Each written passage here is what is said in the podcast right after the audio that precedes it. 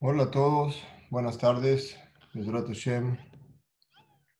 Vamos a iniciar hoy con la segunda parte de lo que es el Mazal. Para dar una introducción, un minutito nada más, una introducción breve.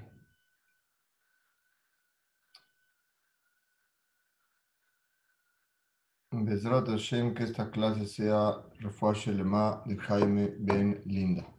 Bueno, vamos a iniciar. Como nosotros sabemos, platicamos ya la semana pasada en el Mazal. ¿Qué es el Mazal? ¿Qué es el destino? Y ahorita vamos a ampliar un poquito más, con un poquito más de detalles, para Bezrat Hashem poder eh, entender un poco más de qué se trata esto. El Mazal, como nosotros explicamos, la introducción breve del Mazal quiere decir Nozel. ¿Qué quiere decir Nozel? Es algo que es la influencia que llega del cielo a la tierra. Quiere decir, en lo que nosotros tenemos, perdón, un minuto, tengo aquí problemas con el mouse. Un minuto nada más, security. Listos. Ok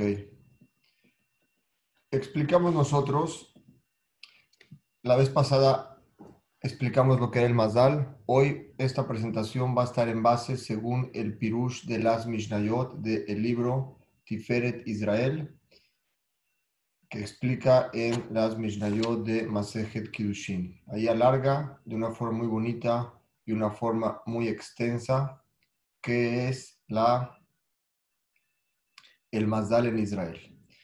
Para poder desarrollar este mazal, vamos a partir de una regla general que todos tenemos, que el mazal es hay una cosa, quiere decir, no hay cosa o un hecho en el mundo que no tenga una siba. ¿Qué quiere decir? Un motivo que lo impulse. Permítanme nada más, déjenme sacar este libro, quiero, se los quiero leer por dentro. Un segundo. Aquí lo tengo. Dice el libro así, no existe en el mundo una cosa o en un hecho que no tenga un motivo que lo impulse. Todos nosotros tenemos deseos, tenemos satisfacciones que nos motivan. Cada persona funciona con una motivación diferente. Dios creó en el mundo que las personas estén motivadas de cierta forma para poder lograr su objetivo ya que si no habría motivación, la persona no podría llegar a su objetivo. Hay dos tipos de motivos que impulsan a la persona. ¿Qué quiere decir? Existe uno que es una finalidad obligatoria, que es un tajlit muhraj. Dios le puso a la persona que ese tiene que ser su finalidad.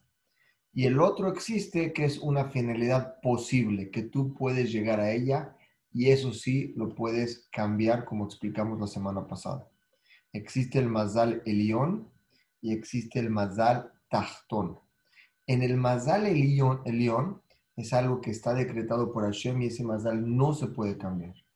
El Mazal Tachtón, la parte de abajo, como lo explicamos según las siete Sefirot que estaban abajo, según el Zohar, según la Kabbalah, como lo explica, ahí tú la puedes cambiar con tus hechos. Por ejemplo, una persona que su destino es ser una persona rica, esa persona no puede tener pobreza porque para eso fue destinado. Cómo pase su riqueza, la pase bien, la pase mal, el dinero sea para él para bien o sea para mal, depende de él. O por el otro lado, Hashem le decretó a una persona que sea un estudioso de la Torah, no va a poder ser un comerciante porque ese es su destino. Y eso tiene que ver mucho con lo que tiene que arreglar la persona por vidas, en vidas pasadas. La persona en vidas pasadas tiene cosas que no arregló y que tiene que arreglar en esta vida. Por eso, después de poder presentar este más da la segunda parte, podemos entrar la semana que entra a ver un poco lo que es la reencarnación y ver cómo realmente las preguntas que tenemos muchas veces no son preguntas. Regresando al tema del Mazdal, existen dos tipos de motivos que impulsan a la persona. El primer motivo es un motivo que es la parte, es un motivo que, perdón, es un motivo que es la tajlit, es la parte obligatoria. Y la otra es una finalidad, que es la parte efshari. que es efshari? La parte posible. Dentro de la parte efshari, que es una finalidad, existe ahí mismo, por ejemplo, para que me entiendan, vamos a ponerlo de este lado también para poder manejar las dos, antes estas dos, puede así. Vamos a ver la finalidad obligatoria. Por ejemplo, ¿qué es algo obligatorio? Tú prendes una vela, la vela alumbra. Una persona que come, por ende, se llena cuando está comiendo. Es algo que es una acción-reacción de lo que tú haces. Y hay algo efshari, que es algo posible. Hay gente que siembra, pero no puede cosechar siempre. Hay alguien que le pides algo y no siempre lo recibes. Entonces, hay dentro de estos dos motivos que tenemos, hay una finalidad obligatoria, algo que te obliga a el hecho que hiciste, obtienes un resultado, como dijimos, prender una vela o comerte llena o alumbrar la vela. El sembrar no siempre cosechas y el pedir algo no siempre lo recibes. Ambas, estas dos, todo lo que la persona se esfuerza es para recibir alegría o honor, ya sea con una finalidad material o ya sea con una finalidad espiritual. Quiere decir, tenemos nosotros una obligación, obligación, tenemos un, permítanme, quiero explicarles aquí en el video, lo quiero lograr ver acá, permítanme un minuto. Eh, ok, vamos a dejarlo así. Ok. Existe, lo que estamos hablando aquí es una alegría o un honor, ya sea con una finalidad material o con una finalidad espiritual. Y esto nosotros tenemos el Tajlit Muhraj, que es una finalidad obligatoria, y algo que es Efshari posible. Me gustaría que guarden bien esto en su mente porque vamos a ir eh, desglosando y metiéndonos a detalle a cada punto de los que voy a mencionar ahorita. Dentro de estos motivos que nosotros estamos presentando aquí, existen tres razones para llegar a la finalidad obligatoria o posible. Quiere decir, me regreso una progresión. Lo que dice la finalidad obligatoria o posible, se divide esto, lo podemos ver en tres razones que hacen a llegar a la finalidad de la persona. La primera, una persona puede estar motivada por su belleza o por su fuerza del cuerpo. Es la motivación que lo hace inclinarse hacia esa parte. La otra es la riqueza y el poder. Existe un poder adquisitivo del dinero. Quiere decir que eso es lo que lo motiva. Ambas pueden ser cualquiera o por honor o por alegría. La tercera que menciona el libro es, existen inteligencias, son midot anefesh. Quiere decir, la persona tiene, según, permítame, la persona tiene, según como menciona aquí, la persona tiene cierta inteligencia en el midot y en el nefesh, quiere decir en el alma, sus cualidades. El midot son las cualidades, las midot que tiene la persona y el nefesh es la parte del alma que tiene la persona. Cualquiera de estas tres motivaciones, la persona es para poder adquirir alegría y honor, ya sea una parte espiritual o una parte material. Por ejemplo, que se dedica a su belleza de su cuerpo es porque le da alegría hacer ese ejercicio, porque quiere que lo honren por el cuerpo que él tiene. Es algo material. La riqueza alguien quiere y busca las riquezas por la alegría que da tenerlo, saber tener el poder de adquisición, o el honor que le da la gente cuando es rico. Por otro lado, la inteligencia es más espiritual, no es tanto material. Cada uno de nosotros tiene diferentes motivaciones que lo llevan a esto. Y estos tres que explicamos anteriormente, que es belleza, riqueza e inteligencia, dependen de cuatro factores muy importantes en la persona. Aquí sí es algo que es el Efshari, que es posible. No todos lo tienen. Hay algunos que lo tienen, y otros que no lo tienen. Por ejemplo, la naturaleza general del mundo, vamos a ver más adelante, depende cada quien en dónde le tocó vivir, cómo le tocó vivir y en qué familia le tocó vivir. El Ishtadlut, el otro, el segundo factor es el esfuerzo que tú haces para abstenerte de hacer algo bueno o algo malo por ejemplo, el abstenerte de hacer algo bueno o algo malo depende qué tanto la persona controle a su cuerpo. Muchas veces su cuerpo le pide hacer algo. Si él lo controla más, en ese momento cuando él lo controle más, no tiene un control absoluto sobre su cuerpo.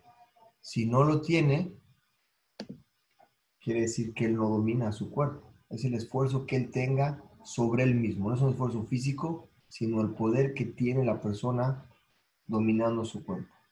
El tercer punto que tenemos aquí es algo que lo acompaña desde que nace hasta que muere la persona. Quiere decir dónde nació, en qué familia nació, quiénes fueron las herramientas que te acompañaron a ti en el camino de tu vida.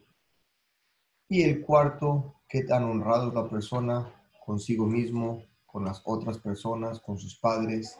Estos cuatro factores también dependen de la persona para poder lograr o entender por qué esa persona tiene una motivación o esa persona tiene una alegría, vamos a llamarle así, o quiere honor en lo que es belleza, riqueza e inteligencia. Dependen de estos cuatro puntos en donde esa persona se va inclinando. Como nosotros sabemos, Dios a cada uno de nosotros nos puso un destino diferente al otro. Y cada quien tiene un mazal y crece con diferentes motivaciones. La persona tiene que lograr un objetivo y para lograr ese objetivo le dieron las herramientas necesarias para poder lograrlo. Dentro de estos que estamos explicando, el mazal es una finalidad obligatoria. ¿Qué quiere decir una finalidad obligatoria? Es depende el mazal que tú tienes. Existen dos tipos de mazal. Uno es mazal galui, mazal descubierto, y otro es el mazal nistar, el mazal oculto. Antes de seguir, quiero nada más otra vez volver a repasar hasta dónde estamos para poder entender lo que sigue, que es muy importante. Explicamos nosotros que la persona tiene algo que es un mazal obligatorio, que es su destino, y algo que es el uno que es posible, que es el que puede cambiar. Como explicamos la semana pasada, hay mazal león y hay mazal tastón. Para algo obligatorio, como lo explicamos, existen tres razones que la persona está motivado. La motivación es alegría y honor. Explicamos que es belleza en su cuerpo, riqueza y poder, e inteligencia o midot del nefesh. Son las motivaciones que él tiene. Y estas tres dependen de cuatro motivos. Como explicamos, la naturaleza, dónde nació, en qué parte le tocó vivir, el esfuerzo que hace para controlar a sí mismo de algo bueno o algo malo, lo que lo acompaña de su, niñez hasta que el final de su vida. No puedes comparar a dos niños que crecieron en diferentes familias con diferentes herramientas. Cada uno desarrolla diferentes herramientas. Por ejemplo, no quiere decir que el niño rico tenga más herramientas que el niño no rico. Al contrario, puedes ver que a lo mejor el niño no rico desarrollan herramientas de sentimiento mucho más sensibles que el rico. Porque el, niño que no crece con tanto dinero, es correcto, no tiene la parte que vamos a explicar ahorita, la parte abierta o la parte descubierta que puede tener todos los placeres que él tiene en el mundo, un niño rico. Pero a lo mejor ese, ese niño, en la parte interna de él, no tiene desarrollado los sentimientos o la sensibilidad de lo que es la vergüenza, o la sensibilidad de lo que es el dolor, o la sensibilidad de lo que es dañar a otra persona. No lo siente porque es algo que no ha llegado a él. Está, él está en otra cosa. No lo tiene. Sin embargo, que tiene algo, un, niño que tiene una posición económica menor, desarrolla mucho más las sensibilidades de, de los sentimientos. Lo que es querer, lo que es ser honrado, lo que es ser respetuoso, lo que es escuchar a otra persona. Crecieron en diferentes lugares. No quiere decir que uno sea mejor que otro. Simplemente en donde les tocó vivir se desarrollan de una forma diferente. Y la cuarta que explicamos es la honradez que se maneja la persona. Todas estas que acabo de explicar entran a algo que es el mazal. El mazal es algo que es tajlid y es mujraj. Acuérdense, el mazal es la influencia que llega del cielo a la tierra, que nos da influencia para nosotros poder recibir esa bendición y son las herramientas que tenemos para desarrollarlas que nos fueron entregadas. Pero este Mazdal es algo, una finalidad obligatoria, quiere decir, así lo decretaron y así es. Dentro de este Mazdal, como se explicar ahorita, existen cosas que te puedes dar cuenta que están descubiertas, que es Galui, te puedes dar cuenta de esta persona cómo es su Mazdal, o te puedes dar cuenta de esta persona cómo tiene su mazal, que es nistar, que es oculto. Vamos a empezar a explicar estas dos, dos eh, diferencias que hay. La primera es mazal galui, el descubierto. Perdón, voy a regresar una. Vamos a explicar ahorita el número uno, que es el mazal galui. El mazal galui y el descubierto dependen de seis factores. Factor número uno, papá y, y mamá transmiten el guf del nefesh, es decir, la belleza del niño, la fuerza del niño, las cualidades que tiene que tener ese niño, el dinero, la posición económica que le entrega un padre al niño, una familia, crecen en diferentes, en diferentes familias. Te puedes dar cuenta ya al descubierto que a uno le tocó un mazal diferente que a otro mazal. A uno le tocó que sea una familia de padres que están casados, unidos, y a otro le tocó a lo mejor una familia que son de padres divorciados diferentes. Pero a lo mejor este tiene una situación económica diferente a este. Cada quien le toca un mazal donde Hashem le tuvo que decretar que ahí tiene que estar. Y en esa situación es algo que está descubierto y te puedes dar cuenta a tu alrededor en qué situación vive cada uno de ellos. Es la primer factor de lo que tenemos el mazal descubierto. El segundo, el lugar o el país donde nace influye mucho en el mazal. Por ejemplo, su aspecto físico, si nació en India o en Suiza, no es lo mismo. Los de India tienen un aspecto diferente a los de Suiza, o los de Japón a los de México, o los de África a los de Inglaterra. Son diferentes. ¿Dónde naciste? Es diferente el mazal donde tocó nacer. La segunda también, la manera de ser tus cualidades. No puedes decir que creció un niño igual, un niño que a lo mejor nace en, vamos a decir, en Siria, que a lo mejor un niño que nace en, en Suiza. No estoy diciendo quién es mejor o quién es peor, no estoy comparando, simplemente son diferentes. Las cualidades y las midot son diferentes, también funciona eso en riqueza y pobreza. Tres, la fecha en que la persona nace si nace en invierno, si nace en verano, su fuerza, todas estas cosas la persona que tiene que ver es dónde le tocó estar. Es el Mazdal Galui, es el Mazdal descubierto, así le tocó y es algo que todos vemos y ves la diferencia entre uno y otro.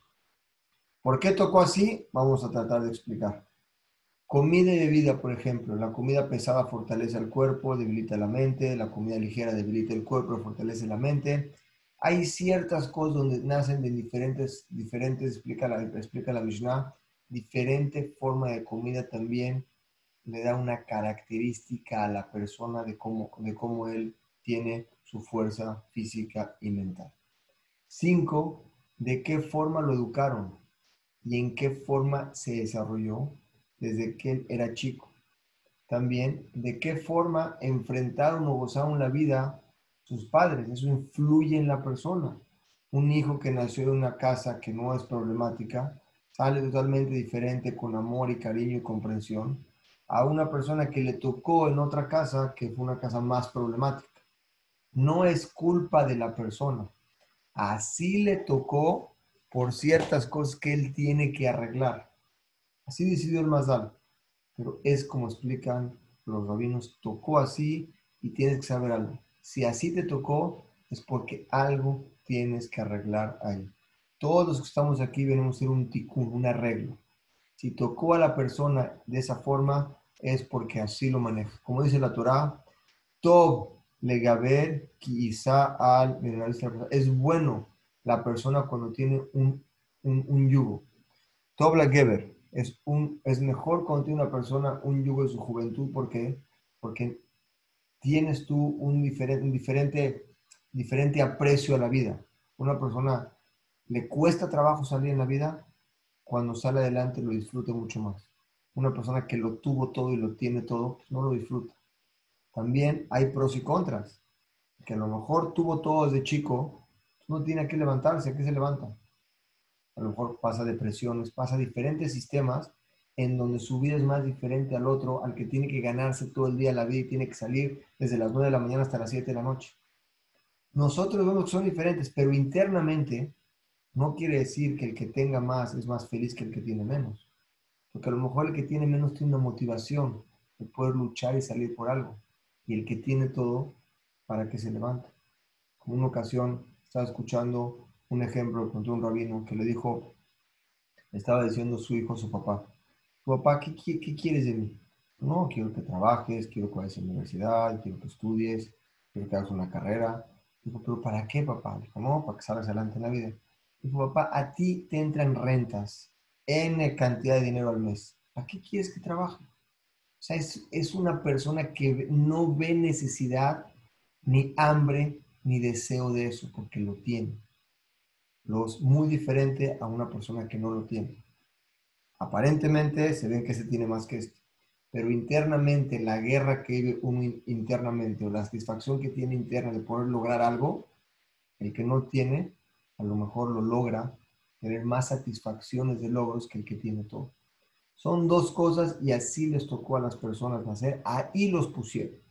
Como dice también, haz tu casa una casa que sea una casa, un punto de reunión de Jamín. ¿Para qué? Para que el ambiente que se torne ahí sea un ambiente de sabiduría, un ambiente de paz, de shalom, de shalva, en donde se respire realmente cosas que motivan y elevan a la persona. Si le tocó a esa persona nacer ahí, él tiene esa cualidad. Si no lo tiene, pues no le tocó. También como explican los Jamim, tienes que agarrar un buen amigo y tienes que agarrar un buen vecino. Porque si te tocó estar ahí, la forma en que te educas y en la que te desarrollas es diferente en el medio en la que persona vive. Estas cosas influyen en la persona y son parte de la educación que recibe desde pequeño. Este Mazdal, como le tocó vivir, se desarrollan de esta forma. La sexta de este punto es el trabajo. Si tiene un trabajo pesado y cansado o ligero y motivador, también influye en las midot de la persona. Quiero poner un ejemplo. Imagínense ustedes dos personas. Uno que es, dos extremos. Uno que es domador de caballos, doma caballos. ¿Cómo se llaman los caballos? Se suben, se montan ellos y le pegan al caballo varias veces durante varios días, varias semanas, hasta que lo entrenan a obedecer. Lo amansan. Esa persona, sus midot de él son midot agresivas, porque así creció. Compárenlo ustedes ahorita con una persona que estudia música o enseña música. Esa persona es analítica, analiza, enseña. Automáticamente las midot son totalmente diferentes de acuerdo a dónde le tocó estar. Estas cosas son las que influyen el mazal, como lo quise explicar en un principio, el mazal que está descubierto. Sobre este mazal que está descubierto, nosotros podemos ver ahorita sí cuál es el mazal nistar, el mazal oculto. Este mazal oculto, es decir, Hashem creó Neshamot opuestas completamente una de otras y les destinó cada una su propio mazal. Como dijeron nuestros sabios, Akadosh Baruchu Gozera la tipa alea.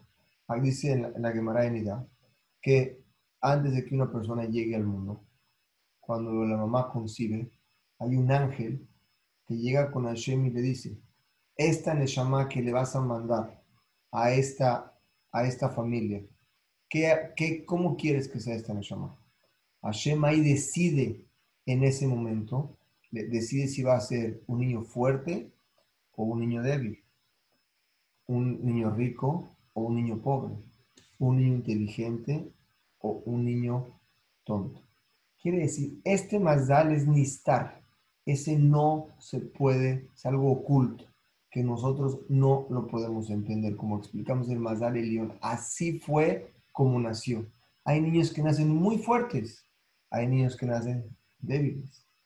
Hay niños, gente que nace rica o gente que nace pobre. Hay gente que tiene capacidades de inteligencia mucho más allá que otros. ¿Por qué y cómo fue esto? Porque Hashem así lo decretó. El por qué lo explicamos la semana pasada, que el mismo Moshe Rabenu, cuando llegó con Hashem, le dijo Hashem, por favor, quiero que me expliques por qué manejas el mundo de esa forma. No lo puedo entender. Le dijo Hashem a Moshe, hay cosas que no vas a poder entender. Hay cosas que están por arriba del entendimiento de la persona. Hashem tiene un mundo perfecto y tiene un plan. Sobre este plan, para poder entender por qué le toca a cada persona, tendríamos que regresarnos hasta el principio del mundo y entender todas las personas qué fue lo que fueron haciendo en su vida y por qué es que tuvieron que regresar varias veces a este mundo para poder arreglar lo que no hicieron atrás es la clase que quiero explicar en la semana que entra, que se llama la clase de la reencarnación. Pero antes de poder entender lo que es la reencarnación, tenemos que entender que el Mazdal es algo que Hashem decreta, que Hashem decide y Hashem pone. No es algo el Mazdal Elión, o vamos a llamar el Mazdal oculto, es algo que así está decretado ahí arriba. Y lo que tenemos que saber es que ese Mazdal es la, es la, es la la suerte, vamos a llamarla así, perfecta o la situación perfecta que se encuentra cada persona para poder arreglar un tikkun, sus midot, un arreglo en donde él está, por lo regular. La gente donde está le cuesta trabajo hacer cosas. Esa dificultad que uno tiene para resolver los problemas, muchas veces son problemas de carácter, son pruebas que nosotros tenemos que pasar porque Hashem no las pone. No a cualquiera se lo pone. Vamos a hacer un ejemplo. Imagínense dos personas. Alguien le afecta una cosa y al otro no le afecta otra, la misma cosa. ¿Por qué? Porque el nefesh de esta persona y su forma en donde está tiene que arreglar esto. Y a la que no le afecta eso es porque eso ya lo pasó, ya lo superó. Son las cosas que Hashem nos entrega para poder manejar lo que es un Mazdal oculto. Lo único que Hashem no decreta es si la persona es temeroso de Hashem, como dicen los Hamim, Akol Shamaim Todo puede depender del cielo. Si eres fuerte, si eres débil, rico, pobre, inteligente o no. Pero el temor que tú tengas del cielo, el temor que sepamos nosotros que estamos aquí para cumplir algo, una misión que uno tiene que cumplir, ese temor, ¿qué es ese temor? Lo expliqué y lo quiero explicar. No le llamen temor como miedo. Llámenle temor, lo quiero cambiar para entenderlo mejor, que es la palabra correcta. Que Hashem es bueno. Su bondad es tanta que nos quiere dar todo lo bueno a nosotros. Nada más que a veces no tenemos los kelim, los utensilios para recibirlo. Por ejemplo, si le quieres entregar a alguien una jarra de un litro de agua, le quieres vertir agua, y el Señor nada más tiene un vaso que tiene 250 mililitros, no le puedes entregar todo el agua por más que se la quieras dar. La, viertes, no llega el agua. El vaso está limitado. Igual nosotros. Hashem nos quiere mandar a nosotros todo lo bueno. Pero muchas veces nosotros estamos limitados. O con nuestros actos o con nuestros hechos. Que no creamos esos kelim para poder obtener esa abundancia que Hashem nos quiere entregar. Cuando, cuando yo explico y quiero extender que es temeroso de Hashem, Hashem es bueno, ¿por qué le vas a temer? La palabra correcta, temer a Dios, es que nos tiene que dar pena cómo una persona nos da tanto y nosotros aún así le fallamos a esa persona. Imagínense ustedes un rey que tenía una persona que lo defraudó todo el tiempo. Lo defraudaba y le robaba. Esta persona estaba decretado a, a muerte. ¿Qué hizo el rey? En vez de matarlo, le puso las mejores ropas del reinado, lo vistió y lo sentaba todos los días junto a él en sus fiestas y lo trataba de una forma especial. Llegó un tiempo que esta persona estaba avergonzado, temía cómo puedo haberle fallado al rey con todo lo que me da. Esa es la Agdara, la definición correcta que tenemos que llevarnos, que es el temor. temor no es miedo, si no quiere que le temamos. Nosotros tenemos que tener temor por todo lo que nos da, cómo le vas a fallar con todo lo que te ha dado. Es la palabra correcta. Todo eso lo que Hashem nos enseña es entregarnos. ¿Qué es demasiado oculto? No lo podemos cambiar. Sí podemos entender lo que es el miedo o el temor que nosotros tenemos a Dios. Eso depende de cada uno de nosotros del corazón de cada uno de nosotros. Tenemos que saber algo muy importante. Una persona puede ser por fuera, hacer los mejores hechos, estudiar y mitzvot, todo lo que quiera, pero por dentro, si no es una persona que tiene un corazón limpio, un corazón puro, como dice la Torah, Rahamana Libabai, lo que Hashem quiere decir es una persona buena, con buenas midot, con buenas cualidades porque esa es la vestimenta de todas las mitzvot. El mazal que Hashem nos entrega, te lo entregó así te tocó, pero esa reverencia, ese temor que le tienes que tener a Dios, como si estuvieras siempre junto a ti todo el tiempo, depende de ti. Ese lo puedes trabajar Sale de aquí que tenemos tres divisiones. El mazal, que es el mazal descubierto, que nos podemos dar cuenta a cada quien dónde nació, cómo le tocó vivir, con qué familia, en qué ciudad, en con qué trabajo. Eso así le tocó. El oculto, el que no podemos saber, es por qué le tocó ahí, por qué lo puso fuerte, débil, rico, pobre. Hasta ahorita no, a ver si la semana que entra podemos entender un poquito más. ¿Por qué lo puso ahí? Ya que tenemos esos dos, que el mazal oculto no lo podemos cambiar, pero el mazal, estar lo podemos entender tenemos que saber que dentro de eso existe algo que sí depende de ti y no depende del mazal. ¿Qué tanto tienes desarrollado tú tu irat El irat unos entienden que es cuánto le voy a temer a Dios, como expliqué. Pero también puedes entender dentro de ti, depende de ti, qué sensibilidad tienes para tratar a los que te rodean. ¿Quiénes son los que te rodean principalmente? Empecemos con la familia. ¿Cuánta sensibilidad tenemos despierta en nosotros para poder sentir lo que el otro siente? Para poder entender por qué la otra persona actúa de esa forma. Eso depende de ti. Eso nadie te lo va a dar. Como dice el Ramban. Beacita, Ayashar, Beatop. No todas las misbot están escritas en la Torah. No, algunas. Y las que no, ¿qué haces? Muy sencillo. Beacita, tienes que hacer Ayashar Beatov, lo derecho, o sea, lo correcto, y lo bueno en tus ojos. Hay cosas que tú sabes que están mal, y hay cosas que tú sabes que están bien. ¿De qué depende? Estoy seguro que estaríamos un poquito más de conciencia, podríamos decir, la hago o no la hago. Pero cuando la persona llega un momento en que eso lo tiene bloqueado, no se da cuenta. ¿Y de quién es culpa? Esa no es culpa de su mazal, ese es que tanto él lo tiene desarrollado ese punto. Explican los Jamín. Solo Hashem sabe el por qué decidió estas tres cosas del mazal. Quiere decir, el mastar a cada persona, el mazal mistar. Él es el único que puede entender por qué decidió esto.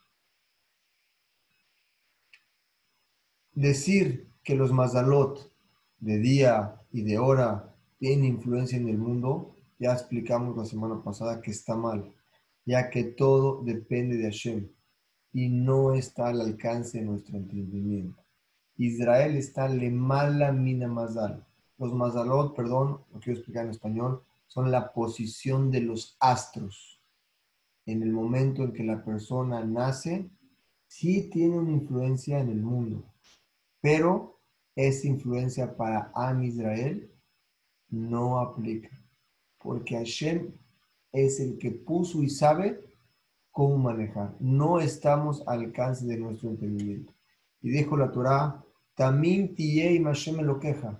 Sé íntegro con Dios tu Dios. Ir detrás del Mazal y empezar a preguntar cómo y cuándo, como lo explicamos hace tres clases en la que explicamos preguntar el futuro, es algo no correcto. No estamos dependientes, tenemos que saberlo, de ninguna estrella ni del tiempo, sino la voluntad de Hashem en donde nos puso. Si Él nos puso que naciéramos en ese Mazal y ese Mazal nos va a mandar ese, ese astro cierta influencia, solo Hashem decide cómo y cuándo y por qué. Pero no es el astro ni en el día ni en la hora en que nací. Es que Hashem puso ciertas reglas en la naturaleza y puso a la persona en ese día y en ese momento porque Hashem quiere que le toque el mazal de acuerdo a los astros como Él los acomodó en ese momento. Pero no quiere decir que es la estrella que es la que define el futuro de la persona. ¿Cuál es la diferencia si es la estrella o es Dios? Si es la estrella no lo puedes cambiar. Si es Dios, uno, puedes cambiarlo como explicamos del más alto Achtón, en cierta forma lo puedes cambiar. Y dos, entender que Hashem quiso y es la posición que te puso, es donde Hashem quiere que estés. Y un punto aquí es, dentro de nosotros, la persona tiene, lo que pongan atención en esto es algo muy bonito. La persona tenemos dentro de nosotros deseos, ¿correcto? Y nuestros deseos nos llevan a hacer algo. Cuando la persona controla su deseo, la persona no lo hace. Cuando la persona tiene, hay nefesh, hay ruach y hay neshama. Vamos a explicar esos tres niveles de la parte del neshama que tiene la persona. Cuando la persona nace, tiene un nefesh, luego tiene un ruach y luego tiene un neshama. En diferentes etapas de su vida, esa, influencia de las neshamot entra en él. Cuando la persona tiene un deseo, nafshi, el animal también tiene nefesh, deseo nafshi, la persona puede controlarlo, el cerebro le dice no lo hagas, y él dice lo quiero hacer. Muchas veces lo podemos ver con gente que tiene adicciones que no se puede controlar. Su deseo le gana al intelecto. Hay otro tipo de gente que el intelecto le gana al deseo. Sabe que las adicciones son malas. Por lo tanto, un ejemplo, no va a ir a consumir un químico que lo dañe. Se, se retiene. Pero aún así dentro de él existe una pelea interna. Por un lado su deseo quiere y por otro lado su mente le dice no. No lo está haciendo, pero es una pelea interna. Existe un nivel más todavía. Cuando logras, esa, es la felicidad perfecta, cuando logras que tus deseos sean iguales que tu pensamiento. De esa forma ya no tienes internamente, no tienes una lucha, vives una, una felicidad plena. Muchas de las cosas que nos afectan es porque no estamos conformes con lo que tenemos. No hay el istapkut. ¿Qué es istapkut? Una persona se conforma con lo que tiene, es una persona feliz. Una persona cuando está buscando cada vez más y cada vez más y cada vez más, es una persona que nunca se va a llenar. Si tú crees que tu mazal no es el correcto, estás viendo que eres el mazal del otro y lo vas a querer cambiar, ahí es el primer error que tenemos. No es algo que puedas ir y mover una estrella para hacerlo como tú quieras. Hashem tiene un plan perfecto y si nosotros sabemos y creemos que Hashem es el que guía nuestras vidas paso a paso, nos ha sacado de las buenas y de las muy buenas, ¿por qué no creer que el mazal que tenemos es un mazal bueno? ¿Y por qué no creer que nosotros podemos mejorarlo para bien o empeorarlo para mal de acuerdo a nuestros hechos? Este mundo es algo que nosotros venimos a hacer bien, no a dañar. Y lo es como una como una sombra o como una pared. Avientas una pelota y te regresa. También avientas algo bueno y te regresa lo bueno. Las acciones que tú hagas son las que recibes. Pero en tu mazal tienes que saber que dependemos de Dios y de ninguna estrella más. Que puedes mover y cambiar el mazal tachtón, la parte de abajo. Son las herramientas para poder hacer mejor tu finalidad. Eso sí lo puedes hacer. La finalidad que le tocó a la persona, esa no la puedes mover. Pero las herramientas para llegar a eso, sí lo puedes hacer. Es por eso que nuestros sabios nos pueden explicar de forma simple que los mazalot, que la astrología, es decir, la posición de los astros, depende del tiempo y de las estrellas. Ya que Hashem nos puso una misma muy importante, lote onenu. No puedes creer en momentos auspiciosos. El día este es bueno, este día es malo. No puedes creer en supersticiones. Ejemplo, decir tal día es bueno para pasar una cosa, tal día es malo, el mazal es mejor si le hago así, si le hago asado. Eso está en contra de todos los principios de la Torah. Hashem tiene un mundo muy complejo. Tiene un plan perfecto que ni el mismo Moshe no pudo entender en ciertas cosas de los mazalot. Porque a uno le va bien, porque a otro le va mal. Eso Hashem le dijo, eso no lo vas a poder entender. Yo decido cómo y cuándo porque yo sé cómo manejo el mundo. Para poder entender esto, diríamos que está desde el día 1 de la creación hasta el día de ahorita, 5.000, casi 800 años. Y no estamos, vivimos una época corta, 90, 80 años, ojalá y 120. No podemos entender todo lo que pasó atrás y las Neshamot que llegan aquí no podemos entender por qué les tocó así, no sabemos qué pasó antes. Pero lo que sabemos es algo. El Mazal es algo que no puedes cambiar tu finalidad. Tu, tus herramientas sí las puedes mover.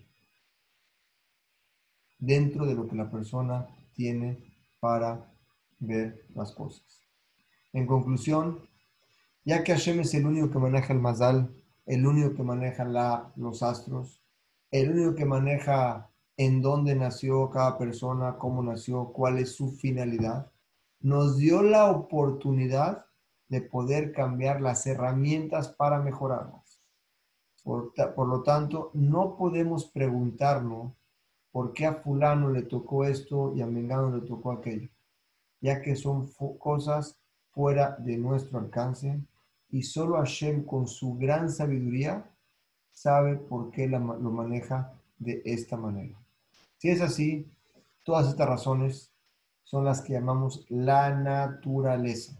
Es decir, la moneda del rey no fácilmente anula su moneda. Una moneda que tiene en el país, no la cancelas y decir esta ya no. La moneda del rey quiere decir es el plan que Hashem tiene, es la naturaleza, son las leyes naturales que él puso. ¿Que podemos cambiar? Sí podemos cambiar. ¿Cuáles? Las herramientas es el Efshari, para llegar a la finalidad. La finalidad no lo puedes cambiar. Solo con tefilat, tzedakah y teshuvah puede servir a veces para entibiar el agua hirviendo, un decir, para poder mover este mazal a una forma, vamos a decirle, más que, que le convenga a la persona. Se necesita mucho trabajo, tefilat, tzedakah, realmente poder conectarnos con Dios como dice el Pasú, Aboteach Hashem, Gesed. El que confía en Dios tiene un hilo alrededor de él, como una, un hilo de Gesed, una, un hilo especial que lo cuida alrededor de puro Gesed, como una luz especial que Hashem está con él, porque cuando tú confías en él, él te regresa eso. Pero lo que nos tiene que quedar muy importante aquí es el Mazal, Hashem lo decreta, Hashem lo pone, sí los astros pueden fijar cierta, cierta personalidad y cierta destino en la persona, pero no son los astros, porque Hashem así lo puso. Y si Hashem lo puso así, la finalidad no se puede cambiar, pero sí se puede cambiar las herramientas. Es por eso, como dijimos la semana pasada, nunca tenemos que preguntar el por qué así hizo Hashem, sino para qué. Hashem me pusiste en esta situación para qué y saber que todos los escalones de tropiezo que aparentemente tenemos son un escalón para poder crecer. Y al final de un tiempo vamos a decir, gracias a eso, hoy estoy donde estoy. porque gracias a eso pude lograr lo que hoy logré. Si fulano hoy está donde está, que no está donde está esta persona, por ejemplo, es porque nunca pudo tener dificultades. Las dificultades en crecer a la persona. La persona dice, Adam le amal no la. La persona nació para esforzarse, no para gozar. No pensemos que tenemos un mal más al contrario. Tenemos que estar agradecidos con el Mazdal que tenemos. Tenemos que estar agradecidos que nuestra generación de hoy es servir a Dios con alegría. Por ejemplo, nuestros queridos hermanos, en el holocausto, el Mazdal que les tocó a ellos, Hashem decidió, Hashem lo puso, no quiero entrar en eso, pero era servir a Dios de una forma muy diferente. O en los pogroms, o en Egipto, era servir a Dios de otra forma. La generación que tenemos hoy es servir a Dios con alegría y es el Mazal que nos tocó hoy. Si alguien quiere hacer alguna pregunta, nada más voy a quitar el micrófono. Si alguien me quiere hacer alguna pregunta de este tema, Besrat Hashem, la semana que entra, vamos a explicar un poquito más la reencarnación para poder entender ya, vimos Mazal, la parte Mazal parte 1 y parte 2, y ver que realmente alguien me preguntó la semana pasada en el chat cómo podemos entender que si un bebé una madre pierde un bebé, obviamente que es algo muy doloroso, no es que tengamos una respuesta para eso, pero entendiendo lo que es y cómo funciona, vamos a entender todo el gesed que hace Hashem con nosotros en estas cosas. Si alguien tiene alguna pregunta, creo que me están preguntando, o por chat me la quieren hacer, con mucho gusto. Tengo una pregunta, perdón. Eh, mencionó hace un ratito de que no se puede decir así, tal día es de buen augurio para iniciar un negocio, pero yo sí he oído de que hay personas que dicen eso. Es correcto, hay personas que dicen eso. La base que ellos tienen no es una base correcta. No es una base correcta porque la propia Torah nos los dice y nos lo especifica. Esas cosas sí las he escuchado, las revisé muy bien con gente que realmente entiende de Kabbalah, les pregunté y es algo que me dijeron, no hagas caso en eso, no te metas en eso, eso no funciona para nosotros. Sí. Pero sí, digo, lo que dijo la señora, sí, hay gente que dice que estas tres semanas no inicies nada, nada, que no de más da, que estas tres semanas no hagas nada. Eso, eso lo dice el Shulchan Aruch, Paul. El Shulchan Aruch sí. El Shulchan Aruch lo dice que los días de Tisha B'Av son días de luto. Eso, eso sí, con el Shulchan Aruch lo dice sí. Ah. no, no de luto, dice de no, de, no, de no suerte. O sea, no, Estos días que están en Shulchan Aruch son correctos. Eso sí. Si se refieren a los días que están escritos en Shulchan Aruch, son correctos. Los días que no están escritos en Shulchan Aruch, esos días no son correctos. O sea, el cambiarte de casa un martes es como... ¿Como qué? O sea, es una, una costumbre. Es, es una costumbre buena porque el día martes está escrito que fue dos, dos días todo pero vas detrás de que tú tienes fe en Hashem, no en el día en que te cambias. Mm. Tú le tienes fe a Hashem lo que dice, no al día en que te estás cambiando. Sí, me están pidiendo aquí que vuelva a repetir los cuatro niveles de deseos personales. Con mucho gusto los explico. Eh, la alegría y el honor es lo que te hace hacer y tenemos tres razones. Eran la belleza, la riqueza y la inteligencia. Y esos tres dependen de cuatro factores, que es la naturaleza, el esfuerzo, lo que hace la persona para poder controlar a sí mismo, lo que lo acompaña desde pequeño hasta que crece y la honradez con la que él se conduce. Aquí ahí existen seis factores en donde la persona nació. Clemente, una pregunta. Sí. Entonces, ¿por qué si hay días que no hay que hacer un negocio, que no hay que casarse o yo qué sé? pero sí hay muchos días, más bien, bueno, no hay un día para hacer un buen negocio, o, sea, ¿por qué sí hay un día decretado para no hacer algo, pero no un día que sí hay para hacer algo? El Shulchan Aruch, Jorge, lo trae. Tu pregunta es muy, muy adecuada. El Shulchan Aruch trae y te dice que hay días que tenemos que sentirnos nosotros de luto, porque nuestros hermanos sufrieron, por ejemplo, cuando fue la destrucción del primer templo, la destrucción del segundo templo, cuando sitiaron el primer templo. Son días que nuestro pueblo pasó un luto. Es como si, si Dios lo quiera, una persona pierde en esa fecha a su padre o a su hermano. Es una fecha que para él es una fecha de dolor. Entonces, nos dice a nosotros que en esas fechas nosotros perdimos el Beta Migdash el primero, el segundo, lo sitiaron. Esos tipos que, que los Jamín establecieron en el Shulchan Aruch, sí es correcto sospechar esos días y hacer caso de que Shulchan no se puede oír música, no se puede comprar ropa nueva. Shulchan Aruch lo dice, porque son días que vivimos de luto y tuvimos una pérdida muy grande. Entonces, es una cuestión de luto y no una cuestión de masal, de mal, de mal, de un masal malo. Pues. exactamente, es correcto. No es correcto las cosas en esos días. Pero cuando lo trae el Shulchan Aruch, es correcto, porque el Shulchan Aruch tiene su motivo. Pero la gente que te dice que una estrella vio que el lunes 23 de febrero va a ser muy bueno que lo hagas y el lunes 25 de enero no porque va a ser malo, pues la estrella no, no, no maneja eso. Es a lo que me refiero. Lo que está escrito en la Torah y en el Shulchan Aruch, sí. Si es la pregunta puntual, sí. Si es que fuiste una persona que les contestó y les dijo, eso es algo muy delicado que nos tenemos que arreglar. Pregunten aquí cómo se cambian las herramientas para mejorar la actitud que uno hace. Las herramientas para mejorar la actitud que uno hace son muy importantes y la actitud que uno tiene es siempre ver con buenos ojos a las demás personas. Cuando tú quieres a alguien todo el tiempo y a cada persona que se acerca a ti le ves las cosas buenas, automáticamente en ti tu actitud sea una actitud positiva. Es todo como un reflejo. Son cosas que tenemos que trabajar y esas cosas nos llevan realmente a ser una persona con mejores herramientas para vivir una vida más feliz. Gracias, Clemente. Todos un abrazo, que estén bien. Nos vemos la semana que entra, primero Dios. Vamos a tratar de explicar ahora sí la reencarnación. A ver, Betrato Hashem, este, para entender un poquito más este, este, este tema. Les envío un fuerte abrazo a todos. Cuídense. Padrísima clase, gracias. Pásenla bien, gracias. Bye.